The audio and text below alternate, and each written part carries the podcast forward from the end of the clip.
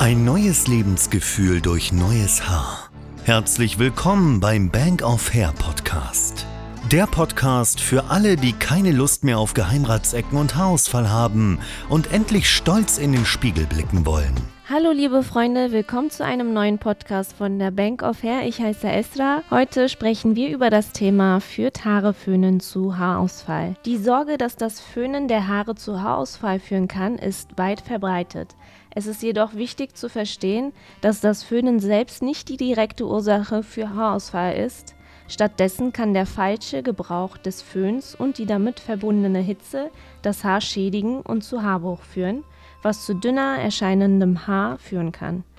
Beim Föhnen mit zu hoher Hitze und zu geringem Abstand zur Kopfhaut besteht die Möglichkeit, dass das Wasser in den Haaren zu schnell verdunstet und das Haar dadurch austrocknet. Dies kann zu Strukturschäden führen und das Haar spröde und brüchig machen. Haare, die durch solche Schäden geschwächt sind, können leichter abbrechen und dünner erscheinen. Es ist ratsam, den Föhn auf eine niedrige Temperatur und Gebläsestufe einzustellen und ausreichend Abstand zum Haar und zur Kopfhaut zu halten, um Hitzeschäden zu vermeiden. Alternativ kann das Haar auch an der Luft trocknen gelassen werden, um den Einsatz von Hitze zu reduzieren. Es ist wichtig zu beachten, dass anlagebedingter Haarausfall, bei dem die Haarwurzeln geschwächt sind und Haare dauerhaft ausfallen, nicht durch das Föhnen oder Glätten der Haare verursacht wird. Dieser Art von Haarausfall liegen genetische und hormonelle Faktoren zugrunde und kann nicht durch externe Einflüsse wie das Stylen der Haare verhindert werden. Wenn jedoch bereits Haarausfall besteht oder das Haar dünner wird, ist es ratsam, schonendere Styling-Methoden zu verwenden und den Haaren ausreichend Pflege zukommen zu lassen. Der Einsatz von Hitzeschutzprodukten und regelmäßige Haarpflege können helfen, das, das Haar gesund zu erhalten und Haarschäden zu minimieren.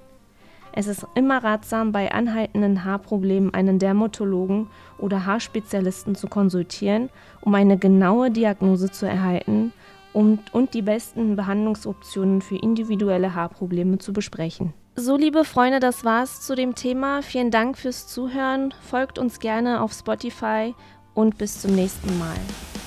Das war der Bank of Hair Podcast.